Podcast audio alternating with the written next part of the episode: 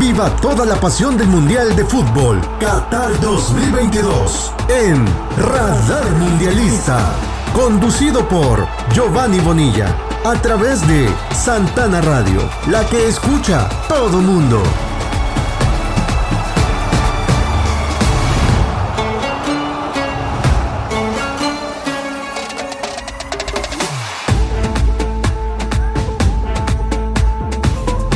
Esto es Radar Mundialista Qatar 2022. El sistema de fuera de lugar automático debutará en el Mundial. El sistema de videoarbitraje, mejor conocido como el VAR, hizo su aparición en el Mundial de Rusia 2018. Sin embargo, la tecnología no se ha detenido, por lo que Qatar 2022 verá el debut del nuevo sistema de fuera de lugar automático, que funcionará con la ayuda de 12 cámaras instaladas en los estadios, los cuales captarán todos los movimientos del balón y hasta 29 puntos de datos de cada jugador en donde se incluirán las partes del cuerpo que se tienen en cuenta a la hora de calcular el fuera de juego.